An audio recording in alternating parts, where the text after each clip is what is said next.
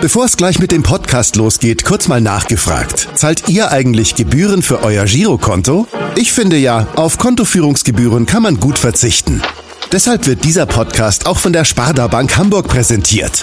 Dort gibt's nämlich das kostenlose Gehaltskonto für 0 Euro. Mein Tipp? Jetzt mit nur wenigen Klicks online oder in der Filiale zur Sparda Bank Hamburg wechseln und Gebühren sparen. Und nun geht's los mit dem Podcast. Präsentiert von der Sparda Bank Hamburg. HSV. Wir müssen reden. Der Abendblatt Podcast rund um den Hamburger Sportverein. HSV, wir müssen reden. Moin moin und herzlich willkommen zu unserem Abendblatt Podcast. Mein Name ist Henrik Jakobs und wir haben wie immer einen Gast bei uns, mit dem wir über den HSV reden wollen und diesmal nicht nur über den HSV, sondern auch über den FC St. Pauli und über die deutsche Fußballnationalmannschaft, denn unser Gast hat für alle drei Mannschaften gespielt und bevor wir unseren Gast vorstellen, haben wir wie immer die HSV-Fans gefragt, was sie mit unserem Gast verbinden. Er war ein guter Spieler, ein dufter Typ und vor allen Dingen als Mensch ein ganz wunderbarer Kerl. Ich finde, das war immer so ein, so ein Kampfschwein und hat auch ein feines Füßchen. So. Ne? Ja, der, der das entscheidende Tor gegen Bayern München geschossen hat, gegen Olli Kahn und danach ein, äh, ein Salto gemacht hat und in Frankfurt kurz vor Schluss den HSV in den UEFA Cup reingebracht hat. Ja, bei dem Begriff Kampfschwein hat er gerade schon mal ein bisschen komisch geguckt. Und ich glaube, das mit dem Salto hat der Fan auch durcheinander gebracht. Aber er hat auf jeden Fall einige schöne Tore für den HSV geschossen. Herzlich willkommen, Piotr Truchowski. Danke. Trotte, du bist ehemaliger Nationalspieler, hast für den HSV gespielt und für St. Pauli. Von daher hätten wir uns jetzt eine Woche vor dem Derby und zwei Tage nach dem Länderspiel eigentlich keinen besseren Gast vorstellen können. Erstmal vielen Dank, dass du da bist. Ja, und, gerne. Äh, wie hast du am Freitag das Spiel erlebt? Du warst ja am Stadion. Mm, ja, also erstens als Fan äh, vom Fußball ist natürlich nicht, nicht schlecht und äh, schön zu sehen, dass man sechs Tore sieht, vor allem live. Äh, die Kulisse war super, es hat Spaß gemacht. Ähm, der Rasen war nicht so gut, deswegen hat man nicht so die besten Ballstreifen gesehen und äh, manchmal. Der Rasen auch, war schuld. Ja, kann man jetzt nicht so sagen. Auf beiden Seiten natürlich schwierig zu bespielen, aber ähm, ja, die Deutschen haben in der ersten Halbzeit einfach ein gutes Spiel gemacht, hätten vielleicht beim Konter das eine oder andere Tor noch schießen können oder eine be besser ausspielen können. Und in der zweiten Halbzeit haben die Holländer aufgedreht und haben quasi mit jedem Schuss das Tor getroffen und äh, waren da einfach zu stark und deswegen waren die, ja, haben sie verdient gewonnen. Du hast gesagt, verdienter Sieg. Was ist aus deiner Sicht dann schiefgelaufen im deutschen Spiel? Lange Zeit sah es ja einigermaßen gut aus. Ja, das, wahrscheinlich sah es zu gut aus, auch in der ersten Halbzeit. Ähm, ich glaube, Holland hat einmal aufs Tor geschossen ähm, und ähm, wir haben, glaube ich, vier, fünf gute Chancen gehabt. Deswegen, nach der ersten Halbzeit hätte man eigentlich zwei, vielleicht sogar 3-0 führen können. Und dann gehst du mit diesem Gefühl in die Halbzeit und denkst, ja, es geht so weiter. Nur das ist kein Wunschkonzert. Ja, die Holländer kamen in der zweiten Halbzeit einfach besser ins Spiel, waren griffiger, ähm, haben viele Balleroberungen ähm, gehabt im Mittelfeld, haben dann einfach gut die Situation ausgespielt, haben ja auf einmal alles gezeigt, was sie können, dass sie spielerisch natürlich gut sind, technisch gut sind. Ähm, das wurde dann ja offensichtlich. Ja, und dann haben sie ja die Tore super ausgespielt und äh, ja, da kam auch mhm. noch ein mhm. bisschen Pech dazu. Und das ist, ja, gehört einfach zum Spiel dazu. Wenn es nicht läuft, dann kriegst du das richtig ja. in die Ohren geschossen. Es war ganz interessant, dass Deutschland am Anfang im eigenen Stadion versucht hat zu kontern und am Ende wurden sie selbst ausgekontert. Hast du das auch so gesehen?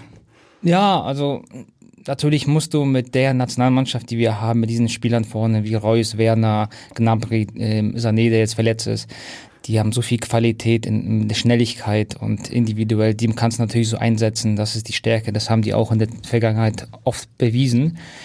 Deswegen ist es okay, du kannst äh, dich mal fallen lassen, kannst du äh, nicht immer nur auf Ballbesitz spielen, sonst äh, ja, haben die Spieler vorne nicht so viel Platz, um ähm, die Konter zu fahren. Deswegen macht das schon Sinn. Nur ja, in der zweiten Halbzeit waren die einfach äh, nicht mehr so griffig und haben die entscheidenden Zweikämpfe im Mittelfeld verloren und deswegen wurde es dann so schwierig. Ja. Im Hinspiel gab es ein 3-2, da hat Deutschland äh, ja, mit, mit Sané, dann auch mit Gnabry vorne das sehr gut gemacht. Mhm. Jetzt hatte man Probleme gegen Holland. Es gab hinten vor allem in der Abwehr einige Schwierigkeiten. Deutschland hat jetzt eine sehr junge Abwehr mit Jonathan Tah. Niklas Süle ist auch noch jung, Matthias Ginter, die Außenverteidiger waren jetzt neu. Hast du das Problem, hast du das Gefühl gehabt, dass das Problem jetzt auch in der Defensive lag bei dem Spiel?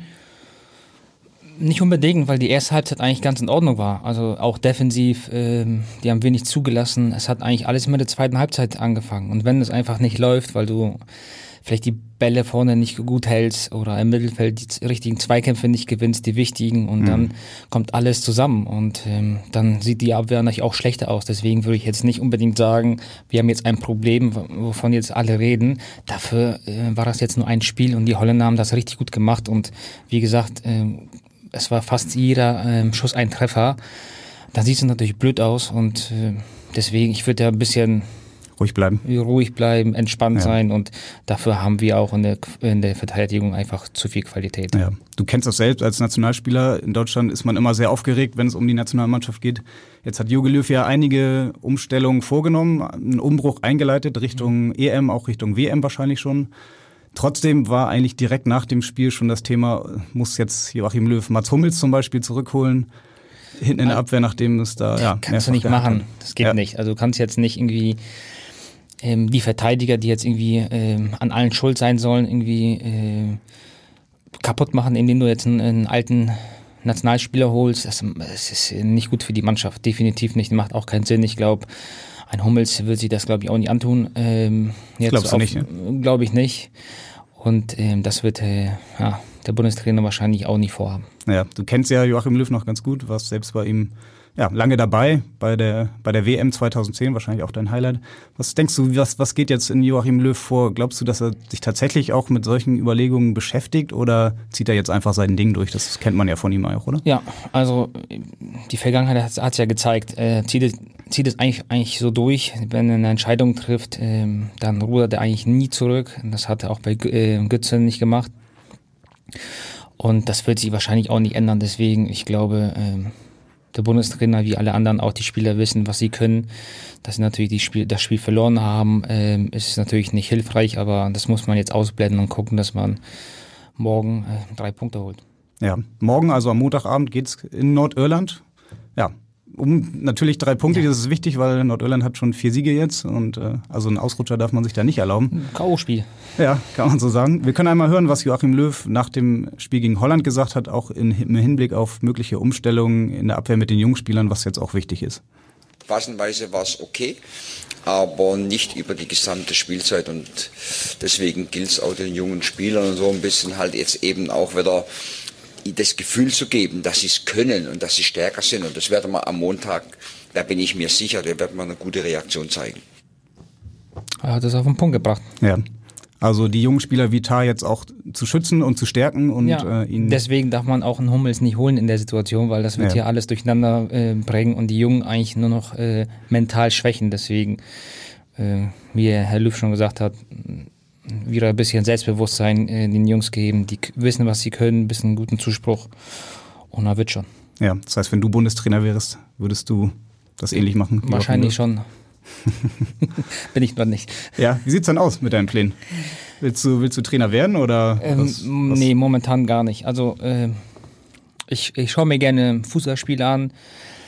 Oft äh, leider erst im April, wenn die Champions League auf Hochtouren kommt, um mir die guten Spiele anzuschauen. Ähm, aber äh, ja, ich gucke gern auch andere Sportarten, ob das jetzt Tennis ist oder Golf oder äh, Basketball. Ich liebe Basketball. Ja. Hast du gerade die, die WM verfolgt oder verfolgst du? Ja, ja. Gestern auch Deutschland gegen äh, Senegal ja. Äh, geworden. Ja. ja macht Spaß. Ähm, deswegen kann ich mich jetzt nicht festlegen auf den Fußball. Äh, den habe ich so lange ausgeübt, hat Spaß gemacht und das war ein Teil in meiner Vergangenheit. Deswegen habe ich jetzt momentan keine Ambition, da in die Richtung ja. weiter was zu machen. 2016 hast du mit Augsburg dein letztes Bundesligaspiel gemacht. Ich glaube, gegen Bayern München war es sogar. Ähm, Kannst du dich noch erinnern? Ja, ich kann mich erinnern, da habe ich, war ich auch verletzt. ja, ja leider häufiger ich, in deiner Karriere. Ja, genau. Also zum Schluss ähm, habe ich echt viel mit meinen Verletzungen zu, zu kämpfen gehabt. Und wenn man so viel durchmacht, dann, vor allem so lange Pausen hat, dann ist es einfach schwer äh, zurückzukommen, auf so ein hohes Niveau wieder zu spielen. Vor allem dann, wenn man weiß, man kann einiges im Vorfeld und dann kommt diese schwere Verletzung und du kommst eigentlich nie wieder in, an das Niveau ran. Ist es sicherlich nicht einfach, aber ähm, ja, die letzten vier, fünf Jahre, ich konnte mich schon darauf vorbereiten und in Augsburg habe ich ja noch mal ein halbes Jahr gespielt. Einige Spiele hat auch Mhm. Spaß gemacht. Die waren mehr oder weniger erfolgreich, auch in der Europa League. Beste Zeit von Augsburg, ne? Ja, deswegen, ähm, es hat nochmal Spaß gemacht. Schade, dass ich am Ende verletzt war, aber äh, mein Gott, das gehört ab und zu zum Fußball dazu. Ich bin nicht der Einzige, den das getroffen hat, deswegen. Ja. Ich komme damit gut klar. Ja, man hatte so das Gefühl, du bist plötzlich so aus dem Fußball mehr oder weniger verschwunden. Wir haben auch ein paar Leute gefragt, so äh, zu Piotr Trochowski, was macht er jetzt eigentlich? Viele wussten gar nicht, was du eigentlich machst. Unter anderem ein ehemaliger Mitspieler von dir, der ja auch eine Frage an dich hat. Hallo Piotr, hier ist Dennis Aogo. Was ist aus Piotr Tochowski geworden nach Ende Vertrag 2016, ich glaube in Augsburg? Ähm, da hat sich deine Spur irgendwie verloren für mich und äh, mich würde es brennend interessieren, was ist genau im Anschluss passiert und was machst du heute? Ich danke dir und bis bald. Ja, Dennis Ja, Aogo, Dennis. nicht nur dein Mitspieler beim HSV, auch in der Nationalmannschaft, wart Genau, zusammen. ja. Ähm, ja, willst du seine Frage einfach mal beantworten? Ja, also ich habe jetzt äh, kein Facebook, kein Instagram und deswegen, Kriegt ähm, man nichts mit. das ist es. Ähm, ich, Es sei denn, man ruft dich an, was ja auch möglich ist heutzutage. ja, also äh, man kann mir eine SMS schicken auf Oldschool. Ja, nein, nein. WhatsApp geht auch. Nee, Ja. so, so schlimm ist es jetzt nicht. Aber ich benutze keine Social Media, ähm, ist nicht mein Ding und äh, war es eigentlich noch nie. Deswegen hat sich das wahrscheinlich so verlaufen. Habe jetzt auch nicht viel im Fußball gemacht, wie ich Mhm. im Vorfeld erwähnt habe, dass ich ähm, keine Ambition habe. Eigentlich natürlich gucke ich mir die Spiele an, ich, ich lese viel, ich bin informiert, was in der Fußballwelt äh, abläuft. Macht ja auch Spaß, ist ja auch interessant, äh, passiert Ja. ja. auch viel zu viel täglich. Ähm, aber ja, um Dennis Augo Frage zu beantworten, ähm, ja, ich genieße das Leben, wir reisen viel. Mhm. Wie heißt du und deine, deine Frau? äh, ja, also meine Frau und ich, wir reisen, wir waren in der Karibik, äh, haben so einige Touren hinter uns und ähm, die meiste Zeit verbringen wir eigentlich in, in Hamburg und ähm, mache jetzt beruflich nichts außer äh, ein bisschen was mit Immobilien im privaten Sektor. Ich habe gehört, du hast auch noch eine Wohnung in Spanien. Das heißt, du Mhm. pendelst dann gerne mal zwischen, zwischen Hamburg und wo genau? Ja, also wir haben in Mabea eine Wohnung und ähm, da halten wir uns meistens im Sommer auf, dass wir mal vielleicht zwei Wochen rüberfliegen und dann vielleicht eine Woche in Hamburg bleiben, dann so im Wechsel über drei Monate. Ja, das ist wie zweites Zuhause, das Wetter stimmt, wir haben auch Freunde dort und Ja. ja, ist ganz nett. Okay, das kann man mit Sicherheit eine Zeit lang machen. Überlegst du trotzdem schon, was, was kommt so als nächster Schritt? Jetzt hast du ja Zeit, auch deine Fußballkarriere so ein bisschen zu reflektieren. Willst du im Fußball bleiben, perspektivisch auch wieder? Was ist, was ist dein Plan? Nee, also wie, wie gesagt, also momentan ist es ähm, nicht mein Drang, da irgendwie weiter vorzugehen, obwohl ich da jetzt 15, 20 Jahre mit dem Beruf zu tun hatte. Ähm, was kommt, muss man mal gucken. Also momentan, wie gesagt, äh, will ich auch nicht irgendwie in den Fußball rein, in dem Sinne, dass ich einen Trainerschein mache oder andere Sachen. Ich lasse mich mal überraschen. Ja, das ist ja ein Thema bei vielen Spielern. Ne? Also nicht, nicht jeder hat die Chance, Trainer zu werden, Manager zu werden. Die Plätze sind ja auch begrenzt. Ähm, Ja. Ich glaube, die Frage stellen sich ganz, ganz viele Spieler. Ja, man muss auch realistisch sein. Also ich habe, wie gesagt, Fußball über 20 Jahre gespielt. Das fängt ja nicht an in dem Profibereich, das fängt ja auch schon in der Jugend an. Da trainiert man ja auch teilweise sechsmal die Woche und hat dann am Wochenende Spiel. Mein Gott, das waren so lange äh, intensive Jahre, und die mir Spaß gemacht haben. Und jetzt äh, war einfach eine, eine Zeit angebrochen, wo ich einfach mal was anderes machen wollte. Und wie gesagt, ähm, für mich gibt es mehr als Fußball, viele andere Sportarten, die ich gerne ausübe, auch anschaue. Und ähm, da kann ich mich jetzt nicht festlegen. Das habe ich die letzten 20 Jahre gemacht und äh, deswegen ist es so. Ja. Wie ist das mit dem HSV? Es gibt ja viele, die den HSV verlassen und trotzdem immer sagen, so richtig losgelassen hat mich dieser Verein nie. Dafür habe ich zu viel erlebt. Wie ist das bei dir? Ja, bei mir natürlich auch. Ich bin ja Hamburger, bin zwar auf Umwegen über München dann wieder nach Hamburg gekommen, aber ich habe auch ähm, so meine beste Zeit gehabt. Bin dann irgendwie groß geworden, ja, auch mit dem Tor gegen Bayern. Das war ja so mein, Anf mein Anfang, der Nationalspieler. Wir haben ähm, super erfolgreiche Jahre gehabt ähm, und deswegen ähm, ist das auch für mich der wichtigste Verein meiner Karriere gewesen. Ja. Bei St. Pauli hast du in der Jugend auch gespielt. Wie sind die Verbindungen zum FC St. Pauli? Ja, dafür mm, zu wenig. Dafür ist die Fußballwelt einfach, die sich zu schnell dreht. Ja. Ähm, es ist so lange her, ich war damals, glaube ich, 13, habe da zwei Jahre in der, in der Jugendmannschaft gespielt, bis ich dann nach München gewechselt bin. Deswegen, es ist so lange her, dass ich da eigentlich keinen Kontakt habe. Ja. Gibt es denn aus der Jugendmannschaft von damals, aus, aus der St. Pauli-Zeit noch irgendjemanden, den man heute möglicherweise noch irgendwo im Fußball treffen Ähm, könnte? Ja, naja, ich bin jetzt auch schon 35. Die meisten hören ja in dem Alter eigentlich auf. Sieht man wenn- gar nicht an. Danke.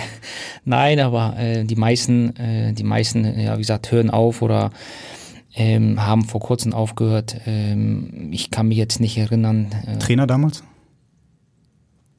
ja, ähm, ja, Arne Melzer war mein Trainer, aber der ist dann verstorben beim Autounfall. Der hat, glaube ich, auch in der, ja, bei Pauli in der ersten Mannschaft gespielt, aber hat sich dann auch schwer verletzt und wurde Jungtrainer. Ähm, ansonsten, glaube ich, kein einziger Spieler, der hochgespielt hat, außer jetzt dritte oder vierte Liga. Ja. Am Montag in einer Woche ist es wieder soweit. Das Stadtderby hier am Millantor. Wirst du das Spiel verfolgen? Bist du im Stadion? Äh, Nee, ich bin, ich bin in Spanien. In Spanien und guckst Nee, es dann ähm, ja, mal gucken. gar nicht äh, oder übers. Das weiß ich nicht. Also ähm, muss ich mal gucken, ob ich mir das jetzt in, in, in- Spanien anschaue. Ja. Über, über Internet ähm, kann ich jetzt noch nicht so sagen. Ähm, ja, ein Derby ist immer ein Derby. Äh, geht immer die Post ab. Geht hier um einiges. Äh, es hat immer Spaß gemacht, weil so eine Rivalität ist immer schön für die Stadt. Äh, es gibt ja viele Wetten unter äh, den Leuten, die einen, die dann Unter Pauli, Mitspielern? ja nicht nur Mitspieler, aber auch so Fans, Freunde, die dann irgendwie, die einen sind dann Paulianer, die anderen Hamburger und dann ähm, so eine gesunde Re Re Rivalität ist äh, immer schön und ähm, wäre wär schöner, wenn beide natürlich Mhm. in der ersten Liga äh, ein Derby spielen würden, aber Ja, so wie Ich konnte- 2010, da warst du Ja. selbst dabei hier am Millantor, 1 zu 1 damals. Mhm. Ich glaube, du hast nicht von Anfang an gespielt. nein, ich wurde eingewechselt. Ja, warst Deswegen, entsprechend. deswegen haben wir nur äh, 1-1 gespielt. Ja. Und dann Petrisch, der das Tor gemacht hat, ganz am Ja. Ende, ist auch nur reingekommen. Also wahrscheinlich wart ihr beide ein bisschen sauer und habt dann euren Ja, Frust. Ja, was heißt, ja, mein Gott, als Fußballer will man immer spielen. Frust ist immer ein bisschen dabei, wenn man nur eingewechselt wird. Gehört dazu, deswegen, du willst dich auch irgendwann behaupten, wenn du dann reinkommst, zeigen, dass, äh, dass du unbedingt spielen willst. Bei mir die nächsten Spiele, deswegen so ein bisschen sauer zu sein, zu zeigen, ich will, ähm, ich kann es auch, das zu beweisen, das gehört dazu. Ähm, das ist gang und gäbe im Fußball. Ja. An was erinnerst du dich noch von dem Derby damals? Kurz vor Schluss der Ausgleich, ihr Ich- seid dann direkt vor die HSV-Kurve gelaufen. Hast du noch weiß- irgendwelche Bilder nur- vor Augen? Ähm, ich weiß nur, Asamoah hat das Tor geschossen gegen uns. Im Rückspiel, ja. Im Rückspiel, ja. Ich hätte jetzt Aber- gedacht, das hast du verdrängt schon. Die, die Erinnerungen sind echt verschwommen, keine Ahnung. Wahrscheinlich, weil ich nicht von Beginn an gespielt habe Ja. und äh, mich vielleicht zu sauer war. Kann sein. Hättest du dir denn damals vorstellen können, dass überhaupt das mal ein Zweitliga-Derby wird? Also der HSV war ja damals noch durchaus vom Anspruch her unter den Top 5, 6 Mannschaften der Bundesliga. Zur damaligen Zeit auf keinen Fall. Das, ähm, die schlechten Jahre kamen ja erst danach, Nachdem du gegangen bist. zum Beispiel, und elf andere Spiele auch zum Beispiel. Ja, Das und viele war- Trainer und viele Ja, ja, Manager. und so viel, so viel Umbruch Ja. Äh, ist nicht ohne und das äh, schaffen halt nicht viele Mannschaften zu verkraften. Deswegen, das hat der HSV dann ausgereizt bis aufs Letzte mit Relegationsspielen und irgendwann war es einfach zu viel und ähm, es war wahrscheinlich am besten dann einfach runterzugehen und einen Neustart zu machen und ähm, ich glaube, jetzt sind wir in, in einer guten Lage, wo wir junge Spieler haben, wo das Team eigentlich stimmt und man Ja. einiges aufbauen kann. Du sagst schon noch wir, also es ist noch sehr, sehr in dir, der HSV. Ich bin ja Hamburger, deswegen sage ich wir. Hamburger ist ja auch. Ja, hier- Hamburg sage ich HSV. Ja. Obwohl Okay. ich natürlich auch Pauli die Daumen drücke, dass sie erfolgreich spielen, weil, wie gesagt, mir wäre es lieber St. Pauli. St. Pauli. Ähm, Merkt man das so? ja, ja, St. Pauli. dass wir dann wenigstens in der äh, ersten Liga ein schönes Derby hätten. Ja. Du hast es gerade angesprochen, im Moment sieht es ganz gut aus, sah aber vor einem Jahr auch schon mal gut aus. Also, aber du hast das Gefühl, dass es im Moment passt und dass es dann auch zum Aufstieg reicht dieses Jahr? Dafür ist es noch zu früh. Also ich glaube, in den letzten Jahren gab es immer Perioden, wo die, wo HSV jetzt irgendwie vier Spiele in Folge gewonnen haben und dann wurde schon geplant für die nächste Saison und, und, und alles Mögliche und das ist noch zu früh zu sagen. Deswegen, Ja. die machen das zurzeit gut, die sollen da weiter dran arbeiten. Ich glaube, der Trainer hat genug Erfahrung, die Leute auf dem Boden zu halten und ähm, ja, wir hoffen einfach, dass es so weitergehen wird. Ja. Beim HSV hat sich zuletzt alles um den Fall Bakary Jatta gedreht. Hast du das in irgendeiner Weise verfolgt, diesen Fall, wie auch zum Beispiel Dieter Hacking damit umgegangen ist?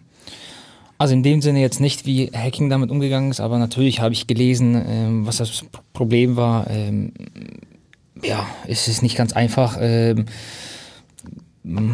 aber die Beweise waren ja klar, äh, was ich nicht verstehen kann, wie andere Mannschaften dann hoffen, irgendwie einen Punktabzug zu bekommen. Äh, wir sind ja nicht in Jugendmannschaften, wo die Spieler dann 28 sind und dann einen Vorteil haben, sondern das ist halt Bundesliga oder zweite Bundesliga. Das gibt ja, da gibt es keinen Vorteil. Da kannst du nicht irgendwie sagen, ja, nur weil er irgendwie Identitätsprobleme hat, ähm, war das nicht fair.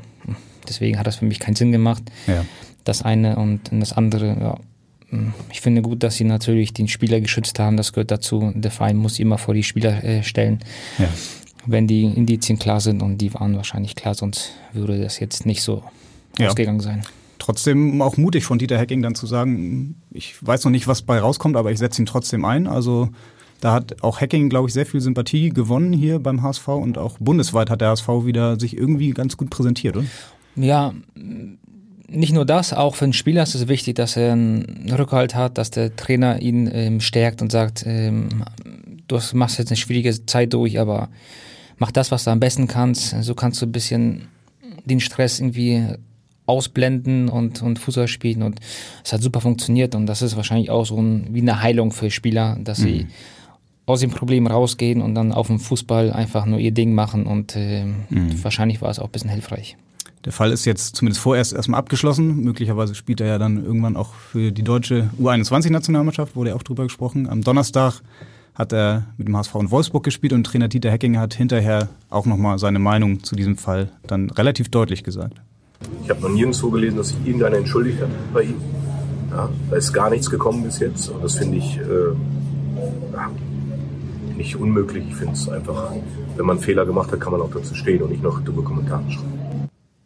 Also relativ klare Meinung von Dieter Hecking. Ja, ha- hat er auch recht. Ne? Man kann ja irgendwie nicht irgendwas in die Welt setzen und dann, ähm, wenn man ja, dann die Entscheidung getroffen hat, ähm, das stimmt alles nicht, ähm, dass man da sich gar nicht entschuldigt und ähm, sich dazu äußert, ist auch schwach. Ne?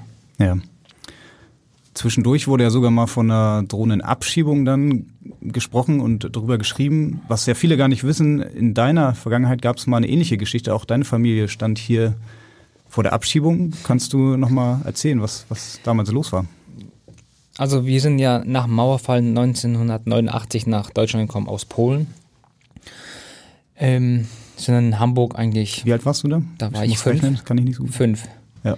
Da war ich fünf und sind dann in Hamburg eigentlich hier geblieben. Ähm, Die Stadt war schön und dann haben wir, glaube ich, schon, weiß nicht, fünf, sechs Jahre gewohnt in Hamburg und ähm, haben dann aber irgendwie ein Schreiben vom Staat bekommen, ja, die wollen uns abschieben. Dann hat uns unser Na Nachbar ein bisschen geholfen, der war Rechtsanwalt, hat uns da ein bisschen unter die Arm Arme gegriffen, weil wir erstens der Sprache nicht so mächtig, mächtig waren und äh, wir uns natürlich nicht auskannten und dafür brauchst du halt Leute, die dich unterstützen und dazu kamen noch die ganzen Schulen, also die ganzen Klassen von uns, Ja. Die Fußballmannschaften, bei denen wir gespielt haben und Freunde und die haben alle Plakate gemacht, das muss man sich ja vorstellen, Plakate und wir sind dann allesamt, ich glaube, wir waren 100 Leute, also Mannschaftskollegen, ähm, Schulkameraden, Lehrer, Freunde und haben da mit Plakaten vom Rathaus mit ne, Sie sollen bleiben geschrien. Das war sogar damals im Fernsehen. Ja. Und irgendwie haben wir das hinbekommen, je nachdem, keine Ahnung, durch Hilfe, dass äh, wir nicht abgeschoben wurden. Ja. Du warst damals. Später wurde ich Nationalspieler. ja. So kann es gehen. Ja. Du warst damals fünf Jahre alt. Hast du überhaupt noch Erinnerungen daran? Also wenn du sagst, Naja, ich war, vom Rathaus? nein, nein, aber ich war fünf, wo wir nach Deutschland kamen und Ach dann waren so, zehn oder elf, alles wo wir klar. damals, ja, Da hast wir waren ja auch schon- länger, wir waren ja auch schon länger im Lande. Hast auch Freunde, ähm, du gehst in die Schule, du hast Fußballkameraden, du hast, das, dein Leben ist eigentlich nur noch in, hat in Deutschland stattgefunden. Du fühlst dich da zu Hause und wohl und dann sollst du auf einmal zurück in eine Welt, mit denen du, äh, die du gar nicht mehr richtig kennst, weil du mit fünf Jahren weggezogen bist. So viele Erinnerungen hast du gar nicht. Deswegen war das äh, nicht einfach, aber ähm, ja, wir haben es geschafft zum Glück. Ja. Damals mit zehn Jahren, wo hast du damals gespielt? Bei Concordia dann? Oder? Ich habe damals bei ähm, Concordia gespielt, ja. Ja. War das dein erster Verein in Hamburg? Nee, der erste Verein war Bildstedt Horn. Mhm. Da bin ich aufgewachsen. Und dann ging es über Concordia zum FC St. Pauli. Ja, also ich habe zwei Jahre, ich habe relativ spät angefangen mit Fußball, erst mit zehn. Davor immer nur so auf der Straße ge gekickt. Mit deinen Brüdern? Ja, ja, genau. Und mit anderen. Und äh, meistens waren die anderen ein bisschen älter und da muss man sich ein bisschen durchsetzen. Das hat auch eingeprägt, das hat auch echt Spaß gemacht. Ähm, wie gesagt, zwei Jahre Bildschirm Horn, zwei Jahre Cordy und dann nochmal, ich glaube, zwei Jahre äh, Pauli und dann bin ich nach München. Ja. Korrigiere mich, du hast drei Brüder oder? Ja. Alle Fußballer damals auch gewesen? Alle ja, mit dir wir, zusammengekickt? Ja, ja, genau. Ähm, die haben es halt nicht äh, hochklassig geschafft, so Oberliga, können alle natürlich gut kicken. Ähm, wir haben früher immer zwei gegen zwei gespielt äh, und haben natürlich in der Mannschaft, wenn wir mal draußen auf äh, einen Freizeit-Fußballplatz gespielt haben, zu viert, haben wir natürlich der Jugend alles auseinandergenommen. ja, weil wir auch eingespielt waren Ja. und, und ähm, ja, das war schon eine geile Zeit. Ja, wobei du der Einzige bist, der dann auch Fußballprofi geworden ist. Ja, bei mir hat sich ähm, ja einiges gefügt, ne? Also viel natürlich investiert. Bin dann zum richtigen Zeitpunkt dann nach München. Äh, mit 15 dann irgendwie, wenn du sechsmal Training hast, dann gehst du nochmal selber auf den Platz. Und dann hast du am Wochenende Spiel und das alles mit Schule. Also das war echt vollgepackt. Und ähm, ich glaube, wenn du mit 15 jetzt irgendwie siebenmal äh, jung, also Kinder trainieren siehst, äh, das gibt es was gar nicht mehr. Ja. Und deswegen, es hat sich ausgezahlt. Ja. Von deinen Brüdern warst du aber wahrscheinlich schon der talentierteste. Wer kam danach? Oh, das kann ich nicht sagen. Jeder hat so seine eigene Qualität. Ähm, wir waren alle eigentlich technisch relativ stark, konnten mit beiden Beinen.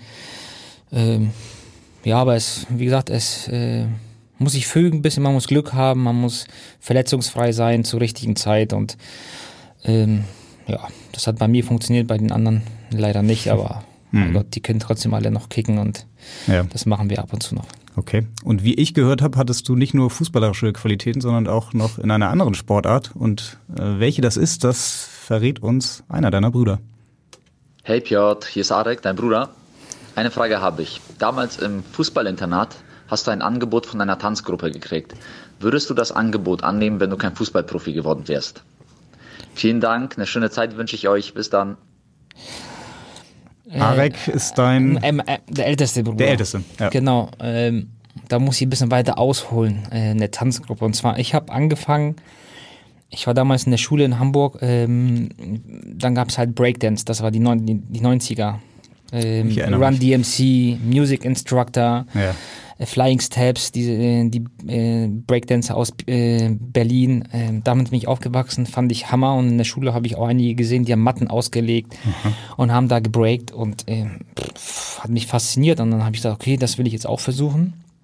Ja, und habe dann im Keller mir Pappkartons zusammengeschnitten und dann aneinander geklebt und habe angefangen zu Breakdancen. Das hat irgendwie funktioniert, wurde, wurde ich immer besser und irgendwann, ja, ich glaube zwei Jahre später bin ich nach München gegangen. Ja. Und habe ich das weiter gemacht. Ich hatte noch zwei Mitspieler, ähm, witzigerweise äh, Christian Lell zum Beispiel, mit denen habe ich das gemacht, der Ja. auch noch in der Bundesliga gespielt hat. Und Erdal Kilic Aslan, der in der Türkei gespielt hat, die lange Zeit in der ersten Liga, mit denen haben wir das meistens immer gemacht. Es ging so zwei Jahre von 15 bis 17 und irgendwann, glaube ich, mit Gemacht 16 heißt dann in, richtig in der ja, Gruppe? Nee, nee, gar auf- nicht. Einfach nur so zu für uns. Mhm. Ähm, wir haben uns halt getroffen, wo andere auch äh, getanzt haben und irgendwann kamen halt so Leute auf mich zu, hey, willst du nicht bei uns mitmachen? Äh, sieht ganz geil aus, was du da machst und so. Ich meinte, ja. Was waren das für Leute? Wie, wie kamen die auf dich?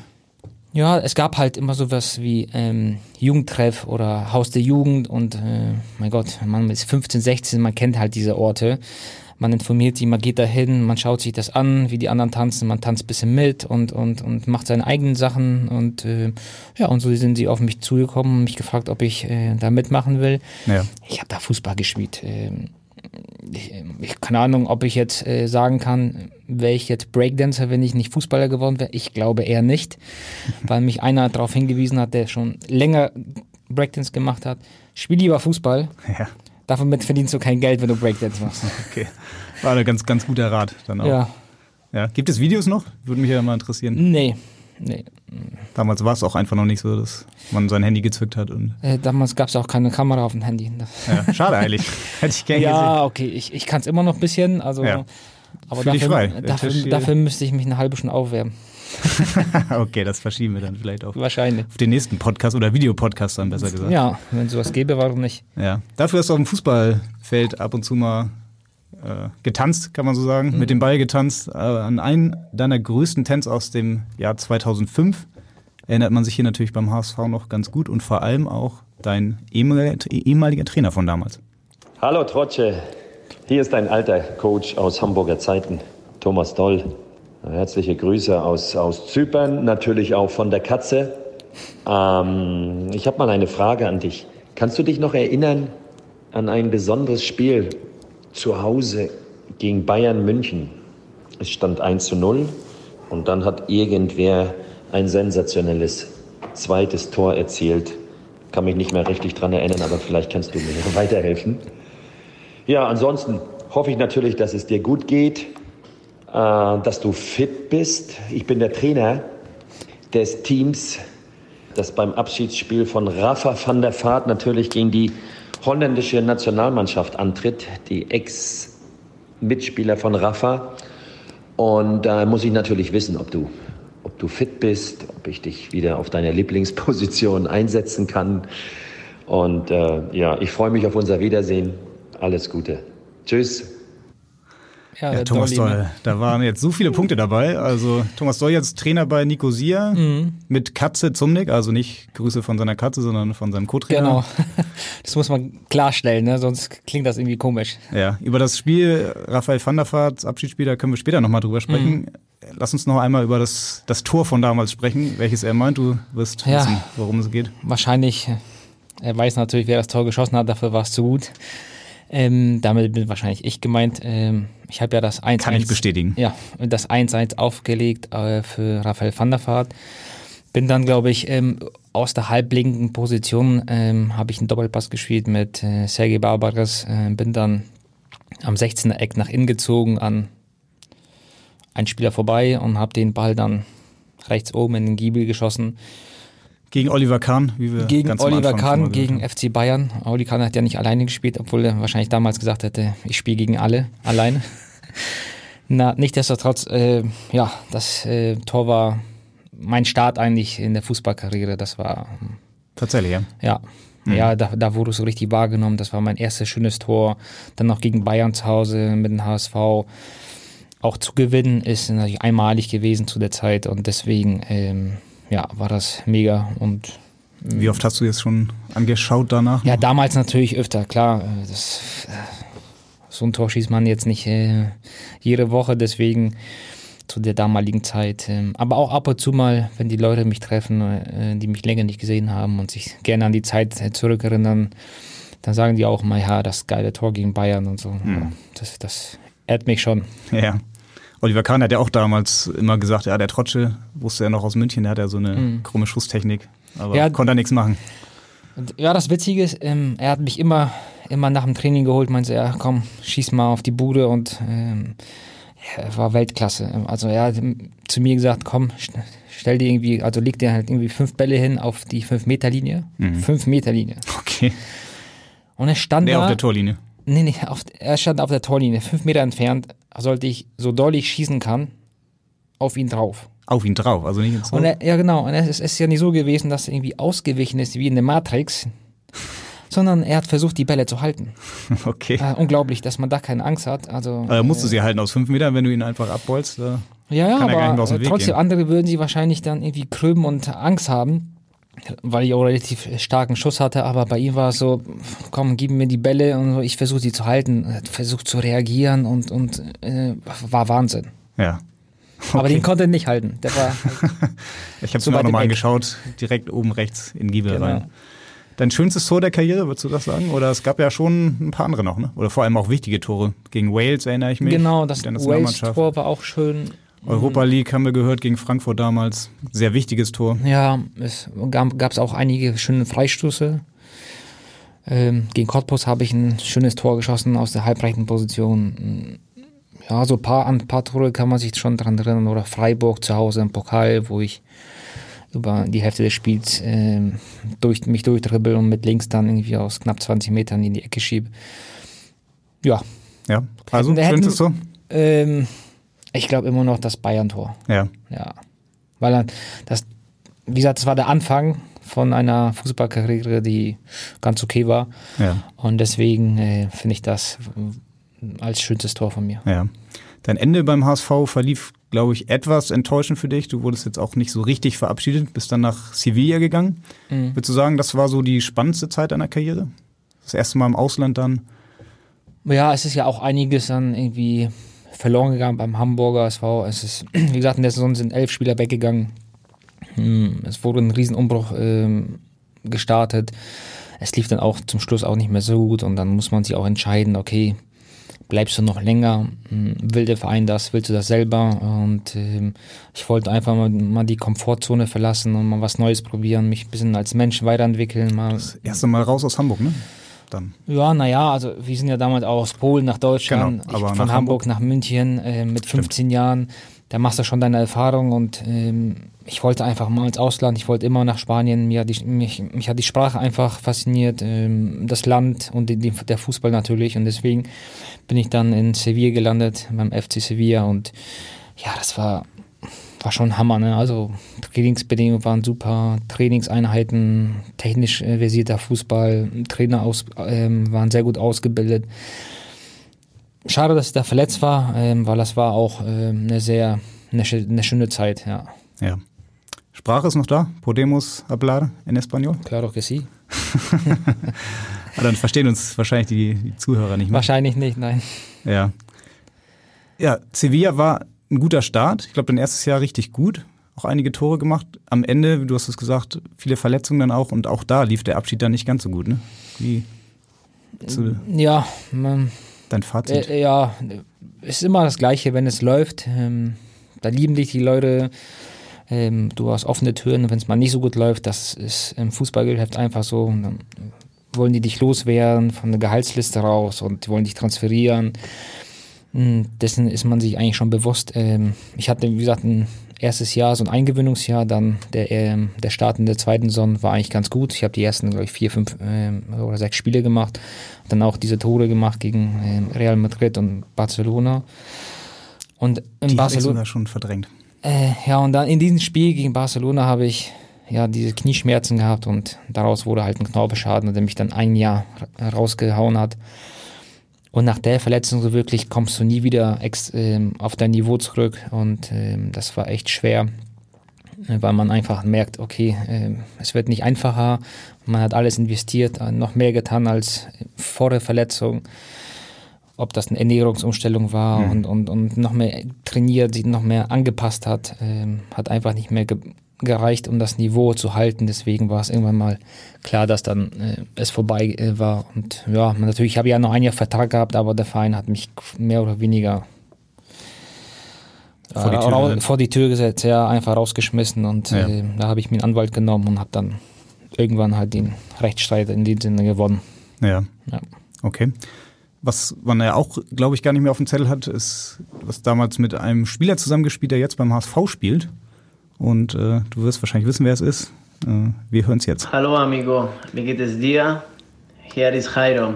Ich habe eine Frage für dich. Wie hat es dir beim FC Sevilla gefallen? Hast du deinen Wechsel bereut? Viele Grüße und viel Spaß, mein Freund. Alles Gute. Tschüss. Boah, er spricht ja super Deutsch. Ja, das ist ja auch schon ein paar Jahre her. Ja, ne? aber da habe ich schon einige in der Kabine gehabt, die waren viel schlechter, egal wo sie herkamen. ja. Also, ja, Jairo hat ja auch eine schwere Knieverletzung hier gehabt, ist jetzt wieder ja, dabei. So leichte Parallele, ne? Ja. Ähm, ja, ich kenne ihn ja noch aus der Sevilla-Zeit, also da war er noch jung, ich glaube 20, 21.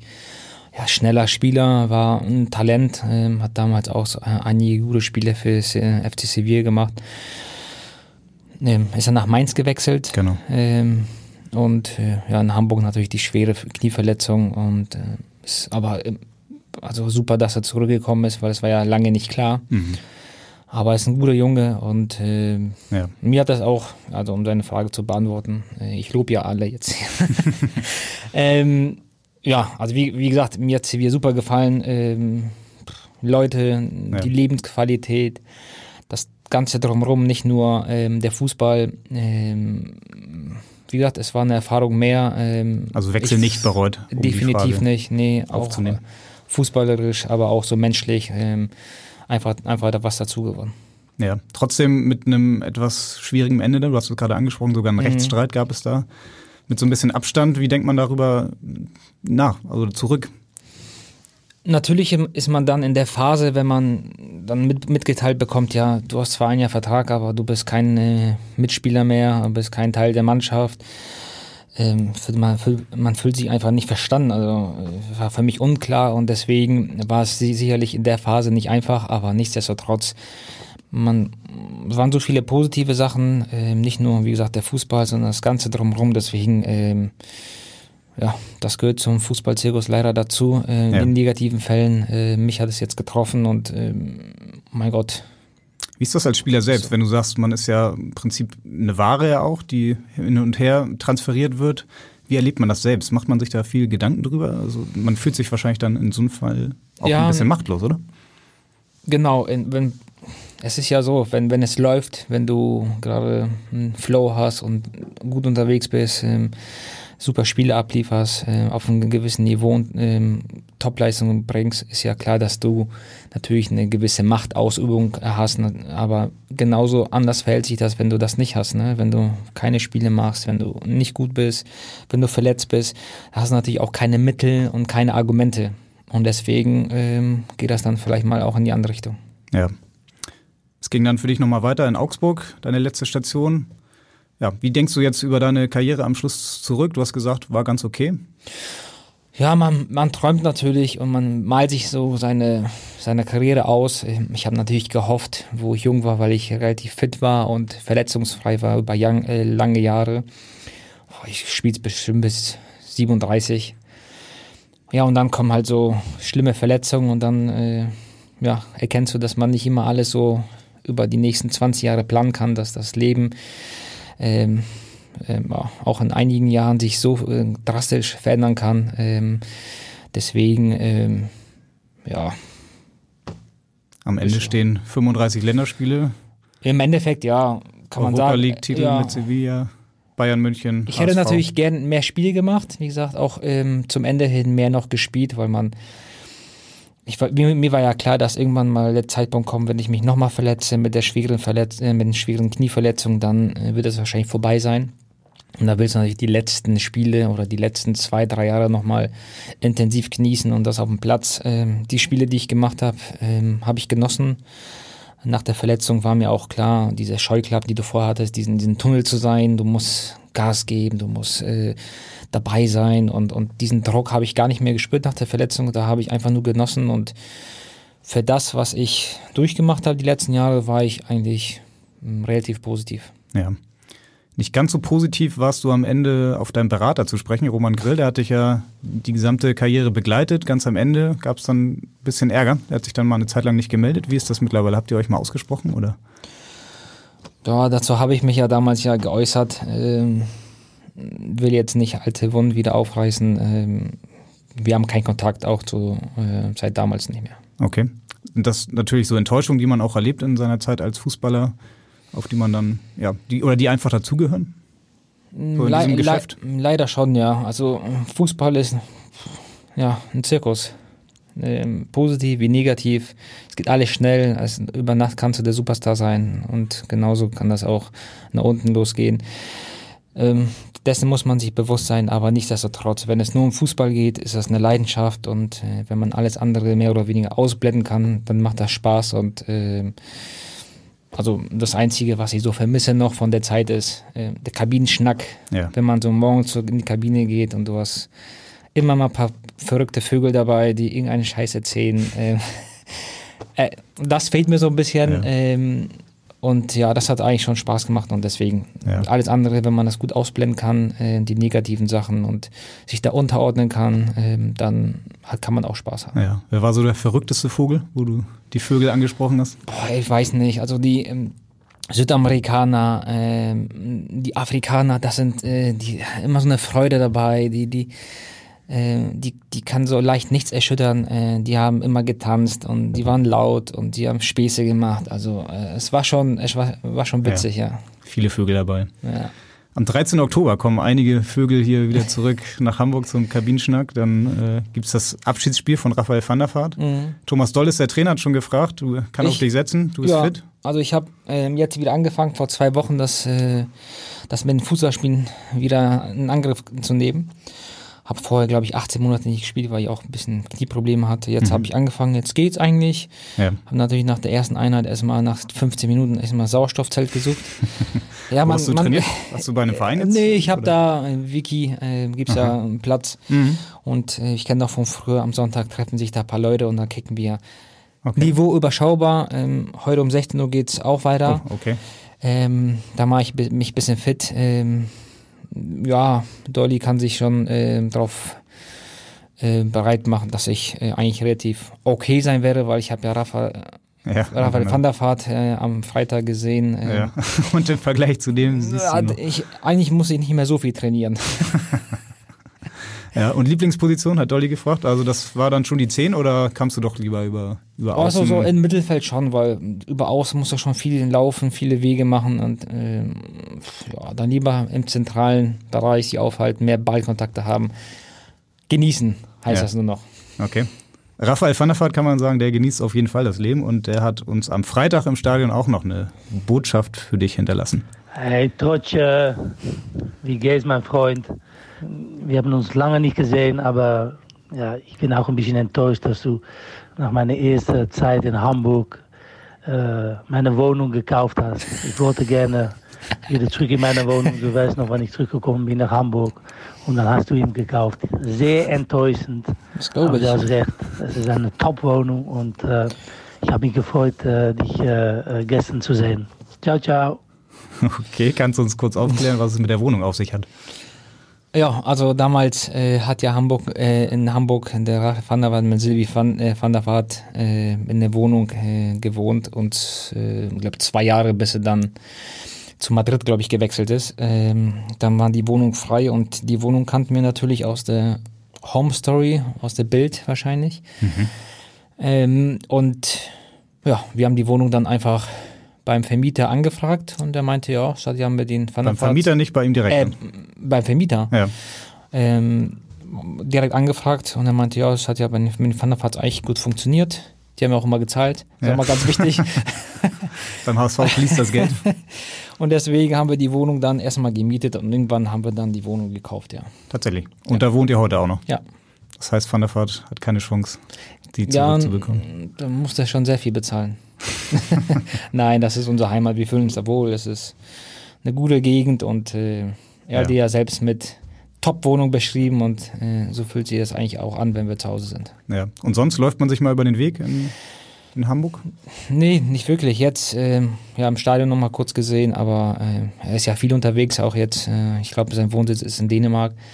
Ist dann für das holländische Fernsehen auch unterwegs und ähm, Hamburg immer mal wieder. Vielleicht bin ich auch da. Ähm, ist auch nicht immer der Fall, deswegen. Naja, wir werden es ja nächsten Monat sehen und dann, Guck mal, wer der Fittere ist. ja, schauen wir mal. Ja. Wie sieht es denn selbst aus mit dem HSV? Äh, Wie oft bist du noch da? Gibt es noch Leute, mit denen du regelmäßig in Kontakt stehst? Naja, im Fußball ändert sich so viel. Also von früher, erstens Fußballer, also in der Mannschaft kenne ich ja keinen einzigen jetzt privat. Dafür bin ich einfach schon zu lange von, von Hamburg SV weg gewesen. Ähm, auch vieles oben in Führungsriege hat sich geändert, außer jetzt Marcel Jansen, den habe ich ein paar Mal auch getroffen. Da unterhalten wir uns, oder Bernd Hoffmann. Ähm, das sind so die einzigen Leute, ähm, die noch tätig für den Hamburger SV sind. Bernd Hoffmann hat dich geholt damals, ne? zusammen mit Bayersdorfer? Genau, ja. Mhm. 2005 Ja. Win- Winter. Ja. Okay. Also da gibt es noch gute Verbindungen. Ja, also wenn man sich sieht, ähm, hin und wieder, wenn ich im Stadion bin, jetzt war ich länger nicht da, ähm, ja, dann unterhält man sich und klar. Ja. Bernd Hoffmann ist wieder beim HSV. Jetzt äh, soll es auch auf jeden Fall klappen mit dem Wiederaufstieg. Das ist auch die Frage, die wir allen unseren Podcast-Gästen zum Abschluss stellen. Steigt der HSV auf dieses Jahr? Ich hoffe es, äh, wir alle hoffen es, ähm, aber dafür ist es noch zu früh. Nichtsdestotrotz, ähm, die Mannschaft ist gut aufgestellt, ähm, sieht hungrig aus, ähm, haben bis jetzt in den ersten Spielen echt gute Leistung gezeigt. Trainerteam, wie, wie im Vorfeld erzählt, also super erfahren, ähm, halten die Mannschaft auf dem Boden und bringen natürlich die Mannschaft immer zum Spieltag eigentlich ähm, auf den Punkt. Ähm, und deswegen sieht das bis jetzt positiv aus und ich Also? glaube, das wird so weitergehen und hoffe, dass wir dann Also? HSV in der ersten Liga sehen. Also, ja. Ja. Bis jetzt haben alle unsere Gäste mit Ja geantwortet, deswegen habe ich noch versucht, das aus dir rauszuholen, aber es kann Ja. natürlich auch schiefgehen. Hoffnung, ne? Ja. Wir werden es erfahren. In jedem Fall vielen Dank, dass du heute bei uns warst. Hat Spaß Ja, gemacht. gerne. Ja, Und, vielen Dank. Äh, am kommenden Montag dann das Derby. Du wirst es in Spanien gucken. Wir werden uns dann am nächsten Montag, beziehungsweise schon vor nächsten Montag melden. Und zwar haben wir dann gleich zwei Gäste bei HSV Wir müssen reden. Und zwar einen vom HSV und einen vom FC St. Pauli. Wer das ist, erfahrt ihr am Sonnabend. Dann heißt es wieder HSV Wir müssen reden. Und bis dahin in Hamburg sagt man Tschüss und bei uns heißt das auf Wiederhören. Weitere Podcasts vom Hamburger Abendblatt finden Sie auf abendblatt.de slash podcast.